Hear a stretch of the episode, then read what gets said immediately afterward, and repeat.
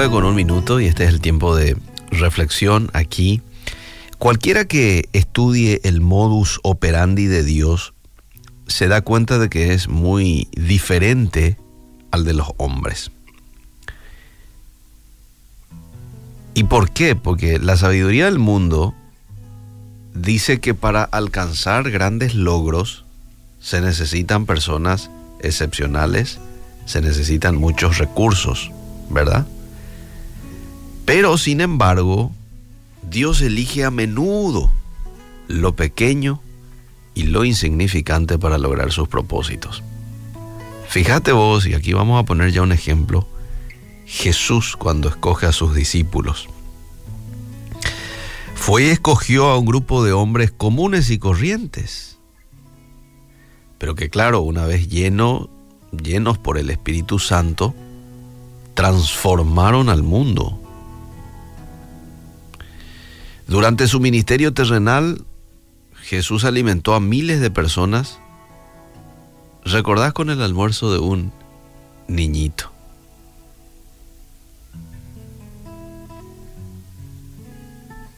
Cinco panes y dos pececillos. Y con eso dio de comer a una multitud. Vio las dos pequeñas monedas de una viuda como una ofrenda superior a todas las demás. ¿Recordás esto? Está en Juan capítulo 6. Dios es experto en el uso de personas que no parecen estar capacitadas para servirle. Fíjate lo que dice Hechos capítulo 4, verso 3. Entonces viendo el denuedo de Pedro y Juan, y sabiendo que eran hombres sin letras y del vulgo, se maravillaban y les reconocían que habían estado con Jesús. Ya Jesús había ascendido y tanto Pedro como Juan empezaron a hablar de, de, Jesús, ¿verdad? Y lo hacían con denuedo y la gente se maravillaba porque decía, pero estos eran hombres sin letras y del vulgo, mira poco. Pero reconocían que habían estado con Jesús y eso hacía la diferencia. Eran hombres llenos del Espíritu Santo. Moisés, dice la Biblia, era un pastor de ovejas. Tenía 80 años cuando eh, se encontraba en el, en el desierto, ¿verdad? Y recibe la orden por parte de Dios para ir a liberar a toda una nación. ¿Y qué le dijo en aquel entonces Moisés? No, Señor, yo soy tartamudo, soy lento para hablar. Tenía una limitación Moisés. Y le hace saber a Dios. Y ustedes piensan que Dios no sabía. Claro que sabía. Pero a pesar de eso le eligió a él. Para que él se encargue de quitar al pueblo de esclavitud. Gedeón. Gedeón es otro ejemplo. Él se escondía de sus enemigos pero finalmente Dios a Gedeón lo convierte en un valiente guerrero. Vamos a un ejemplo más. David. David fue el menor de sus hermanos. Incluso cuando se va el, el profeta Samuel para ungir al próximo rey de Israel ahí en casa de Isaí, y fue en busca de, del que sería el rey, y vinieron todos los hermanos, David pasó desapercibido. David estaba ya en el campo. Hasta que le tiene que decir Samuel a Isaí, no tenés otro hijo por ahí. Porque ninguno de estos que hasta ahora vinieron aquí es el que Dios ha elegido. Ah, y tengo uno allá. Llámenle un poco a David. Pero sin embargo, este hombrecito mató a un gigante con una pequeña piedra. Y no solo eso, llegó a ser el rey más grande, más prominente, más respetado de Israel. Entonces, todo esto nos lleva a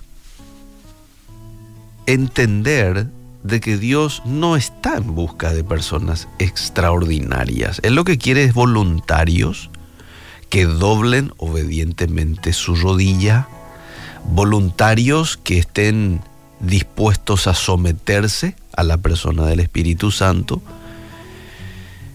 y simplemente obedecer las órdenes de Dios y convertirse en personas con un mensaje para poder transmitir a los demás. El ser común y corriente no le hace a usted un inútil. Por el contrario, le permite ser una demostración del poder divino en su vida.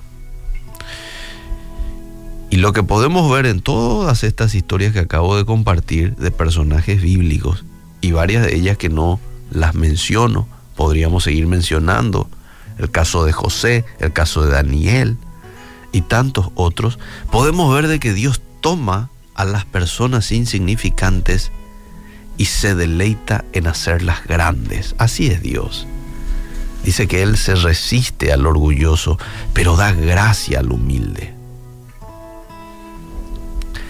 ¿Ha pensado usted alguna vez que su falta de capacidad, su falta de talento o su falta de habilidad es el escenario ideal para que Dios exhiba de manera admirable el poder y la gloria de Cristo en su vida? ¿Mm? Normalmente no lo vemos así, ¿verdad? Uno se queja a veces por mi falta de capacidad, no tengo el talento que tiene fulano de tal, ¿verdad? No me sale bien esto, aquello. Bueno, si usted tiene la disposición de someterse a su dirección, yo le puedo asegurar, Él hará grandes cosas en usted, primeramente, va a trabajar con usted, lo va a transformar a usted y luego por medio de usted. Esta es una palabra que hoy, en primer lugar, me alienta mucho a mí, que a veces también yo podría luchar con esto. ¿Será que podré hacer esto? ¿Será que estoy capacitado para esto?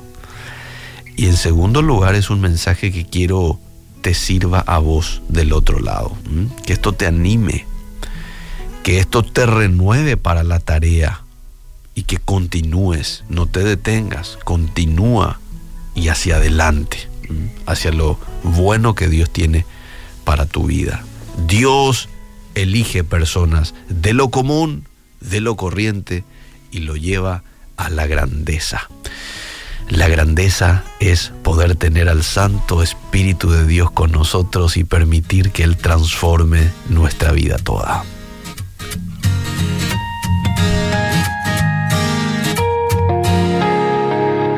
Escribiste para mí una nueva historia y borraste mi pecado con tu amor.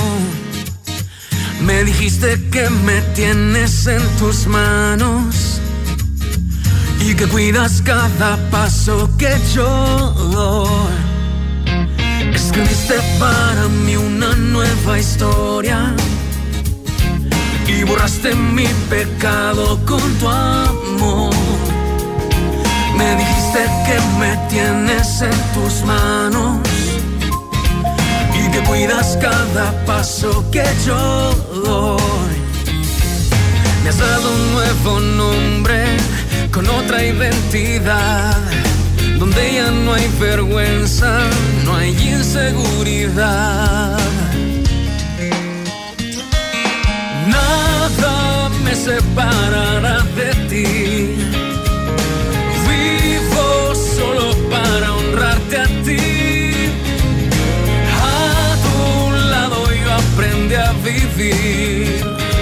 Escondido tú me tienes en tus manos.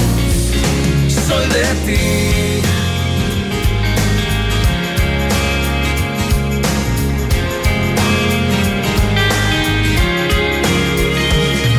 La justicia que hay en ti me has.